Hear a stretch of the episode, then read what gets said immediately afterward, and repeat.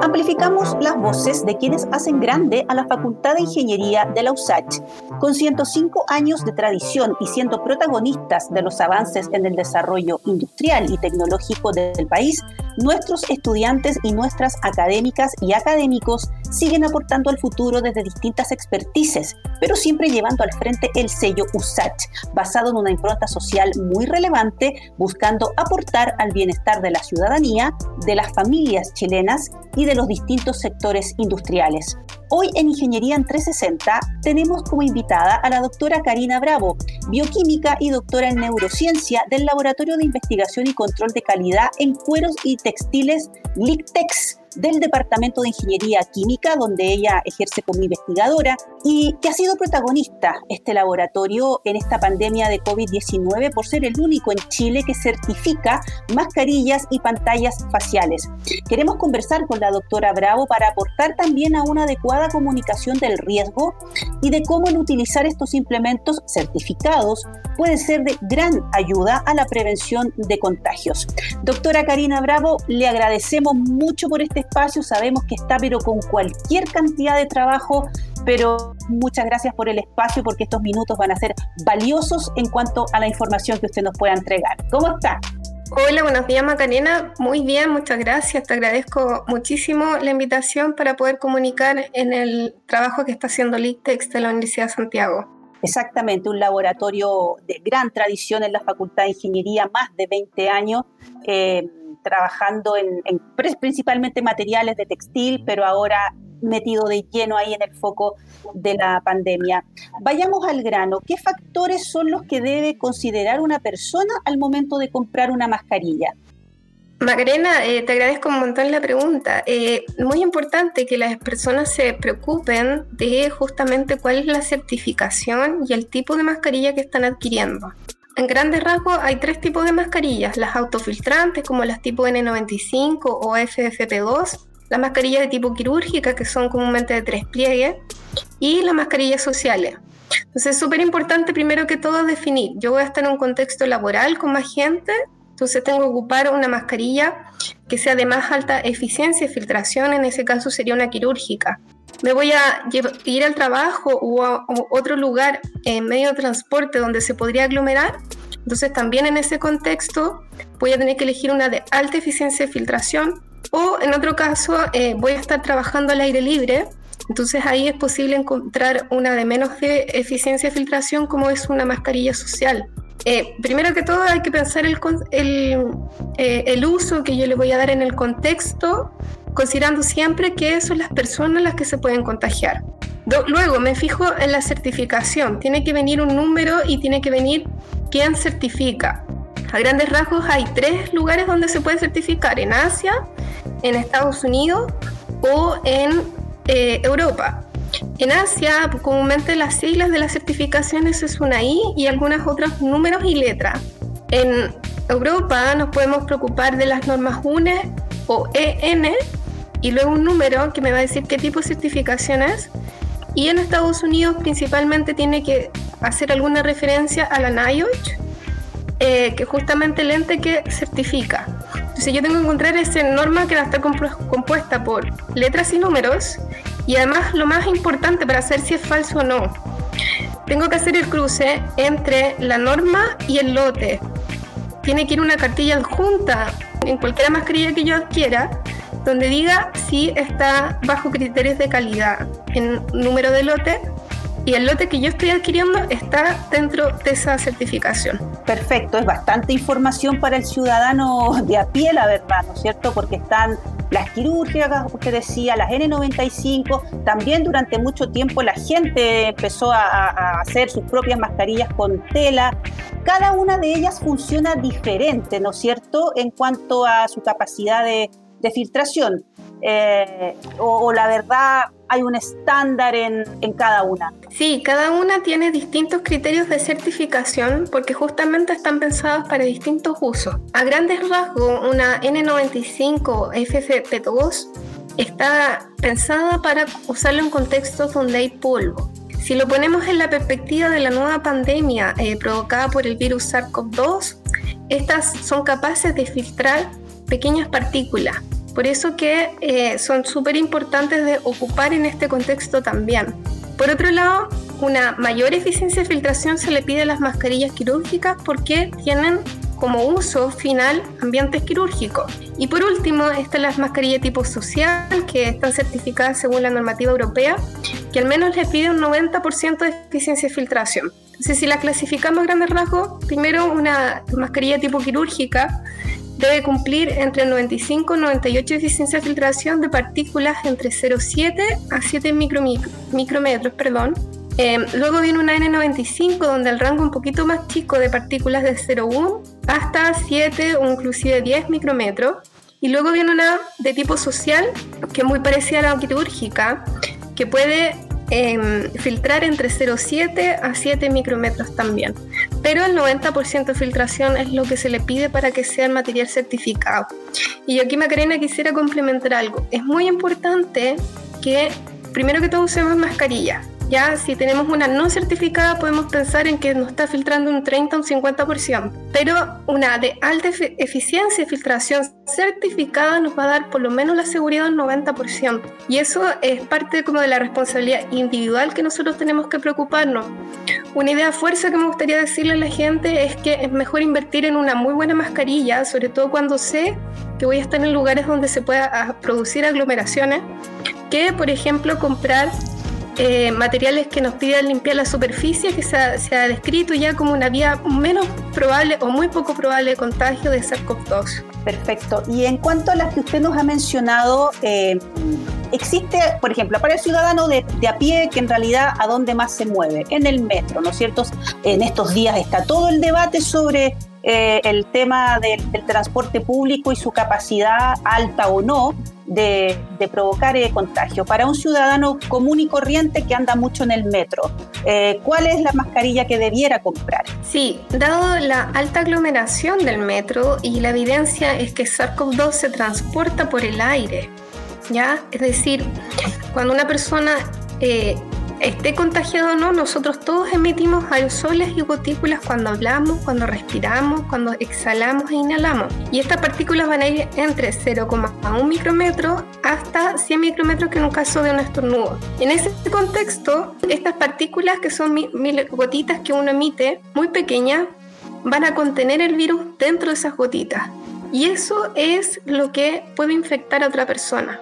Entonces, en este contexto de aglomeración, eh, la mascarilla de más alta eficiencia de filtración es la mascarilla quirúrgica. Sin embargo, se ha mostrado que, por lo menos en promedio, las mascarillas tipo N95 nos permiten un sello en el rostro. Dado que en Chile todavía no tenemos normado oficializar las normas que yo te comentaba anteriormente, Macarena, lo que yo le recomendaría a las personas, independiente de cualquiera de esas dos, eh, que serían las más recomendables en un, en un contexto de aglomeración, busquen lo mejor posible el sello en el rostro. Eso es lo más importante.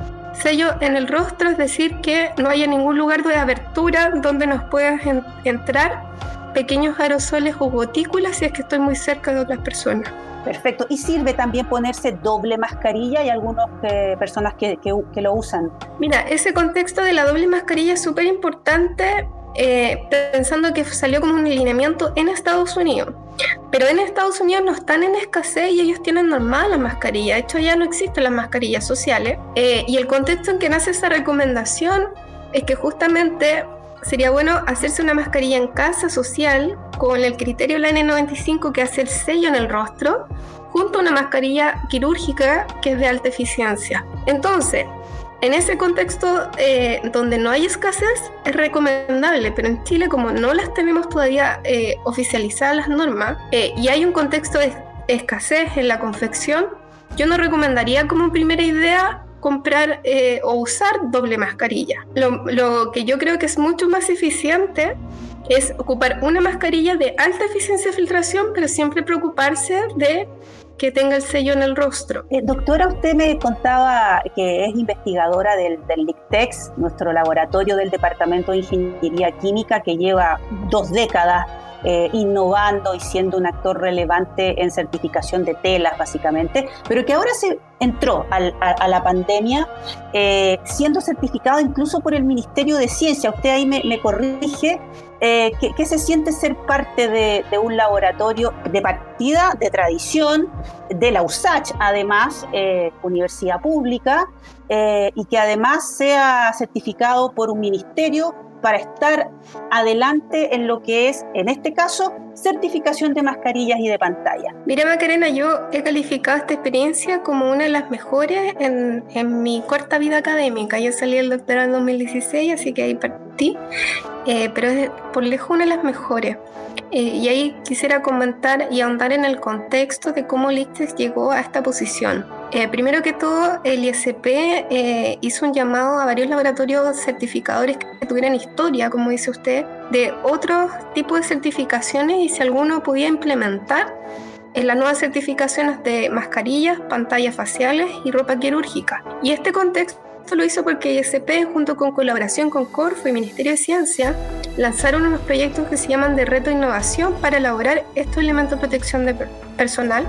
Por lo tanto, necesitaban una etapa de que se certificaran como productos de alta eficiencia. En este contexto, la directora eh, María Neira, que ha estado desde un inicio en LICTEX, hizo un llamado interno en la universidad, donde varios fuimos los que respondimos en este contexto de pandemia de que podíamos colaborar con nuestras distintas eh, conocimientos y generación de conocimiento para eh, contribuir en este marco proyecto. En este marco proyecto además nosotros fuimos auditados por el ISP y em, estamos en continua colaboración con estas tres instancias y así es como nos convertimos en el único y primer laboratorio certificador de Chile. Yo por un lado lo digo siempre con mucho orgullo, pero por otro lado también entiendo que esto debería ser un conocimiento que podemos traspasar a lo largo de, de las regiones en Chile para que podamos tener la mayor cantidad de población con alto nivel de elementos de protección personal en eficiencia. En Ingeniería en 360 estamos conversando con la doctora Karina Bravo del Laboratorio de Investigación y Control de Calidad en Cueros y Textiles LICTEX del Departamento de Ingeniería Química sobre las mascarillas, las pantallas faciales y la necesidad de que estos elementos cuenten con certificación para así tener un factor de protección adecuado ante esta pandemia que nuevamente está al alza en Chile. Em, doctora, usted ha sido crítica en verdad de la comunicación del riesgo, sobre todo con lo que vemos en los programas de televisión, donde usan una pantalla o no sé, cosas que se parecen a una pantalla, pero que claramente no cumple con, ninguna norma, pero porque al parecer no hay lineamientos claros al respecto tampoco, no hay una exigencia del Ministerio de Salud sobre materiales, dimensiones, certificaciones. ¿Nos podría contar cuál es el estado normativo nacional para medir la función de una mascarilla y pantalla facial? Sí, Macarena, esta pregunta es súper importante porque hay un contexto en donde todavía nos falta por mejorar. Y esto es que las normativas que nosotros implementamos, que son parte de las normativas estadounidenses y parte de las normativas europeas, eh, no se han oficializado por el Ministerio de Salud en Chile. Y eso que ISP ya hizo el requerimiento, el Ministerio de Ciencias también hizo el requerimiento mediante oficios al Ministerio de Salud.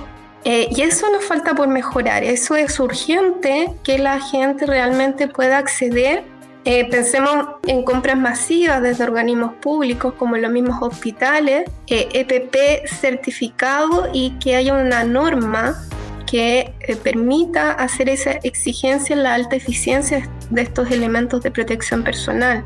En ese contexto, lo que sí nosotros hemos hecho como laboratorio es que ya certificamos estos proyectos que yo comentaba anteriormente de reto de innovación, pero también abrimos el servicio a la comunidad y hemos certificado un volumen que va alrededor de las 2 millones de mascarillas hasta este momento y que está disponible en la página web de Lictex www.lictex.usach.cl y ahí van a ver dos banners. Uno eh, se puede visualizar eh, cuáles son las mascarillas certificadas y en otro cuáles son las pantallas faciales certificadas.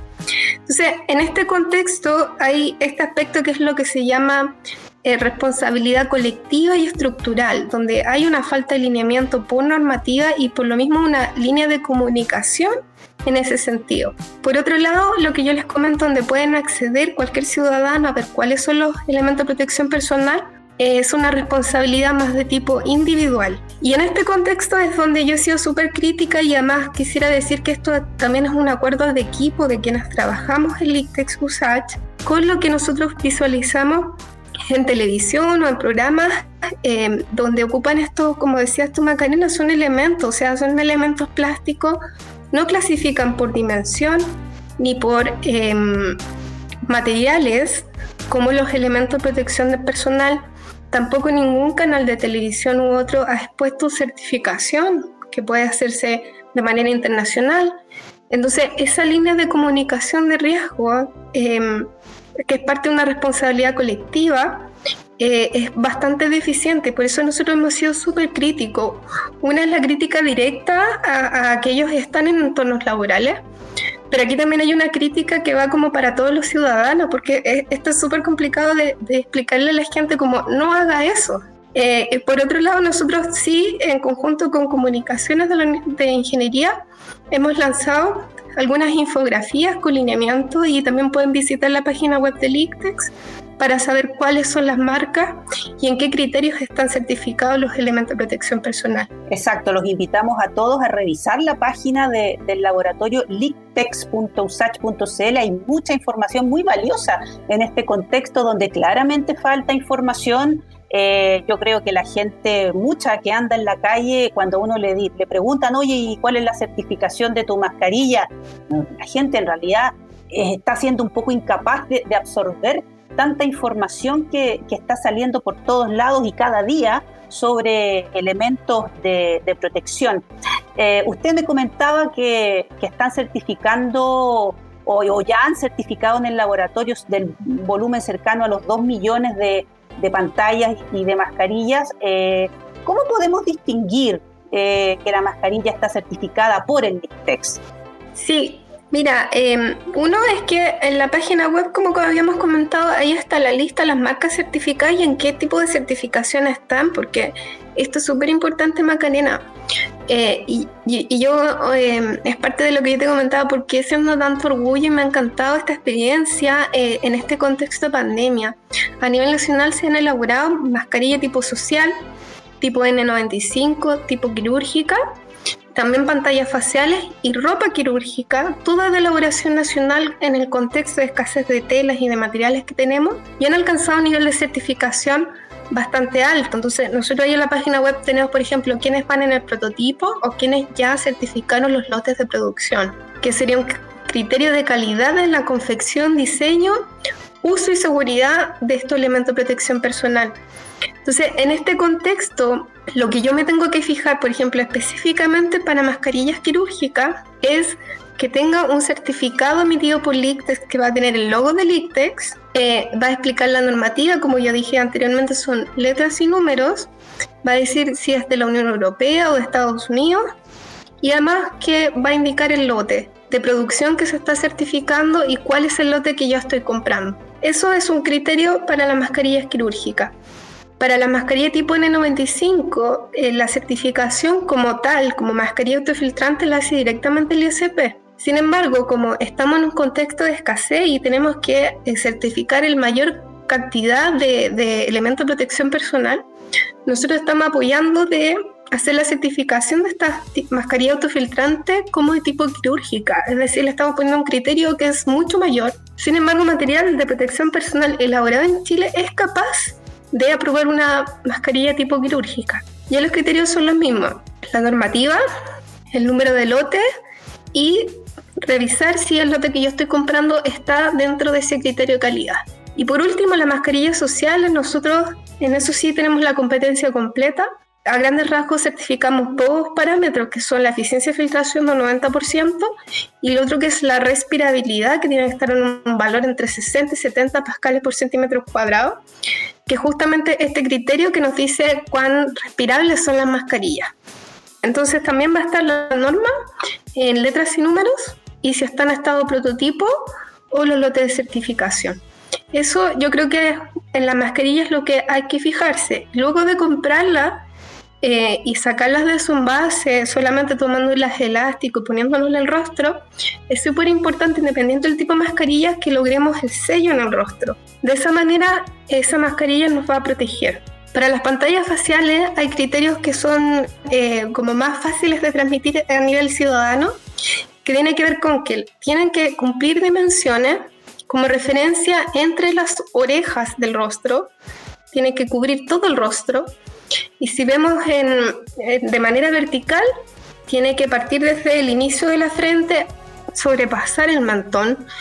Y una parte súper importante, Macarena, es que tienen que estar cerrados en la visera, o sea, tiene que contener una visera y tiene que ser cerrado, porque la función de las pantallas es proteger la mucosa de los ojos como vía de contagio y es estrictamente entonces complementar una mascarilla a su uso, porque la mascarilla nos protege la mucosa de la nariz y del rostro. Con eso, las tres partes posibles de vía de contagio las podemos cubrir.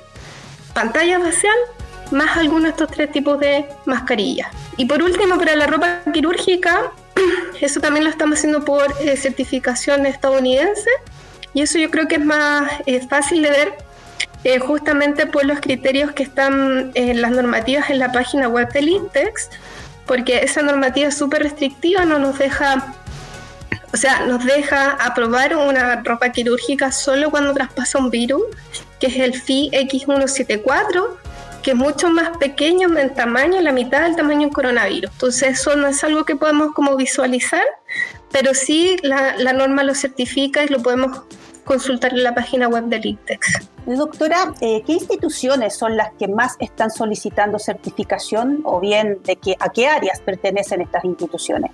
Mira, en este sentido eh, hemos tenido súper buena experiencia porque hemos recibido mucho material hecho por eh, hospitales en asociación con, eh, de tipo sistema público-privado. Eh, entonces, algún personal de salud se ha preocupado por generar su propio material de, protección personal. Eso también están bajo estos proyectos que comentaba de Corfo Ministerio de Ciencia. El otro gran foco es de elaboradores nacionales. Aquí hay un montón de gente, eh, personas que yo encuentro que bajo el contexto pandemia se reconvirtieron a elaborar estos elementos de protección para personal de salud, para la ciudadanía o para contextos laborales. Y eso ha sido súper eh, enriquecedor. En ese sentido, sí, em, una certificación de un proveedor se demora entre dos a cuatro meses para alcanzar el la alta eh, nivel de eficiencia de filtración. Y la otra eh, línea de, personas que recibimos en laboratorio con sus consultas de certificar sus materiales eh, son los entornos laborales. Por ejemplo, podría decir Codelco, Carosi. Ellos compraron elementos de protección personal que están a la libre, libre disposición y nos envían como contramuestra que nosotros probemos si eso es que ellos compraron efectivamente están cumpliendo con algún tipo de normativa, tanto en el uso como en la seguridad. Y esos son como nuestros tres grandes grupos eh, de esa manera ha sido bastante masivo el nivel de trabajo y el nivel de impacto de lo que hemos hecho como laboratorio certificador de estos elementos de protección personal. De todas maneras, y por supuesto felicitamos a todo el equipo que lidera María Neira, y porque de verdad han sido eh, actores relevantes y, por eso también queremos eh, darle su justo reconocimiento a través por supuesto, de una de sus integrantes, pero sabemos que detrás hay un inmenso equipo súper profesional y multidisciplinario, además, que ha sido reconocido por el Ministerio de Ciencia y además porque forman parte de una red muy interesante que me gustaría que usted nos comentara también. Hay una, una red que, que, se armó, por supuesto, esporádicamente ante la necesidad y que incluso está donando pantallas eh, y mascarillas certificadas. ¿Podríamos ahondar en, un poquito en eso? Sí, podríamos ahondar, porque eh, yo por eso te decía también Macarena y, refuerzo la idea que personalmente ha sido una de las experiencias más enriquecedoras. Yo le agradezco mucho a María y le agradezco también mucho al equipo que ha ido creciendo en el tiempo y como dice usted, de forma colaborativa, multidisciplinaria, en avanzar en implementar este nuevo tipo de certificación eh, y además hacerlo a nivel masivo respondiendo a la demanda que tenemos. En este contexto, eh, como investigadora, yo contacté a nivel nacional a otros equipos de ingeniería de otras áreas como enfermería, etcétera, contando de que teníamos esta nueva capacidad de implementación. Y así es como pudimos colaborar con la académico eh, Karin Saavedra de la Universidad de Talca, tienen una alianza también público-privada con Rotary Club, em, alcanzamos a certificarle un material nuevo de EPP, que son pantallas faciales con nuevos materiales con impresión 3D.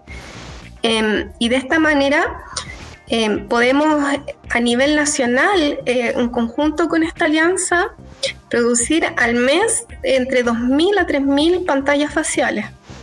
De esa manera nosotros el ICTEX las certificamos y eso lo podemos distribuir gratuitamente eh, a quienes lo necesiten. En este contexto, aquí en la Universidad de Santiago ya entrega algunas pantallas. Eh, lo entrega, por ejemplo, hospitales como el Calvo Maquena o el Lucio Córdoba, eh, que justamente para personal de salud que tanto trabaja en laboratorio, pensando como que también es un entorno laboral, como también a quienes están expuestos, por ejemplo, ahora en el proceso de vacunación. Y también lo hemos entregado a algunos colegios. Eh, pensando en este, en este retorno eh, relativamente masivo que hubo a colegio presencial. Eh, entonces, esa red nace en, torno a que en tal que tienen la capacidad de elaborar, nosotros certificamos y luego en algo como un poquito más personal, hemos estado distribuyendo en distintas regiones estos materiales de protección de alta eficiencia. Felicitaciones también por esa capacidad de aunar esfuerzos, ¿no es cierto? Y a nivel regional más importante aún, estamos ya llegando casi al final de este interesante programa donde hemos podido conversar con la doctora Karina Bravo, bioquímica y doctora en neurociencia de nuestro laboratorio LICTEX del Departamento de Ingeniería Química, que lleva más de 20 años en el trabajo con textiles y materiales y que hoy es un protagonista importante porque es el único en Chile que certifica pantallas y mascarillas. Ante el poco cuidado que se ha tenido a la hora de comunicar el riesgo y ante esta alza de contagio a la que nos estamos viendo enfrentados, conversar con la doctora Bravo nos ha aclarado muchas dudas y por lo mismo, porque es un tema que a la gente le, le cuesta entender, le ofrezco los minutos finales, doctora, para que reforcemos, digamos, qué es lo que es realmente importante a tener en consideración para cuidarse hoy más que nunca, porque estamos en un momento nuevamente complicado de la gestión de la pandemia.